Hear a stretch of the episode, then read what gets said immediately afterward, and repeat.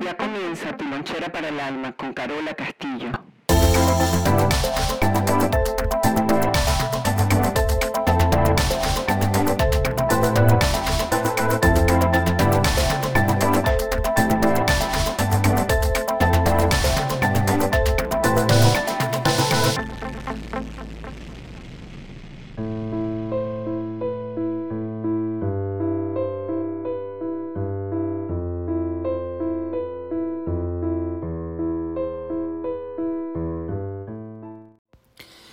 Cada vez que nos topamos con palabras como por ejemplo amor, éxito, metas, logros, lo, ser invencibles, no tienen otro, otro derecho eh, que sino de venir de lo aprendido.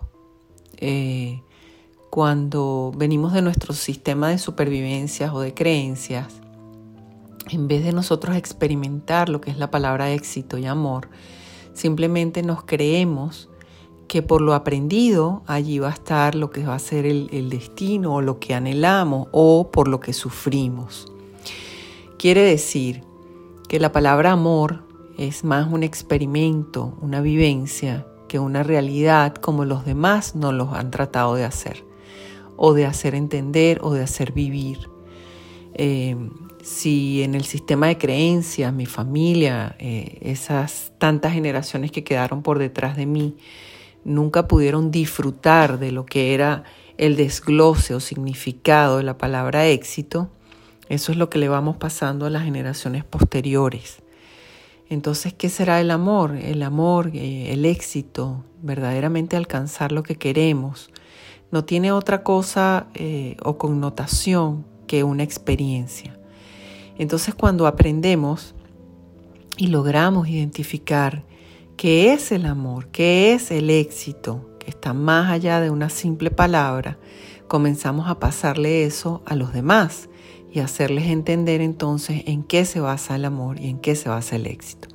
Dependiendo de mis experiencias, dependiendo de lo que me toque vivir, dependiendo de cómo lo lleve, es ese el conocimiento que yo le voy a transmitir a los demás.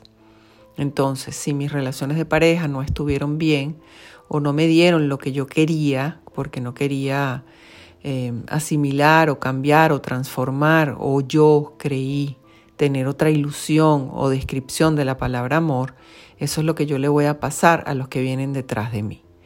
Entonces, las experiencias verdaderamente hacen un vocabulario. Solamente y únicamente las experiencias pueden decirnos lo que es el origen de cada palabra. Esta fue Carola Castillo eh, y recuerden que la primera opción no sea sufrir. Quiero darle hoy una especial y profunda gratitud al señor César Gámez por haber diseñado y haberse inspirado maravillosamente en nuestras loncheras para diseñar y ejecutar esa música de fondo que ahora vamos a tener eh, frecuentemente. Así que lonchera sigue creciendo ya tiene muchas cositas importantes. Si este podcast te sirvió, pasa la voz. Y si no te sirvió, sigue buscando, porque no hay nada más maravilloso que la escalera de la vida. Se les quiere, gente bella.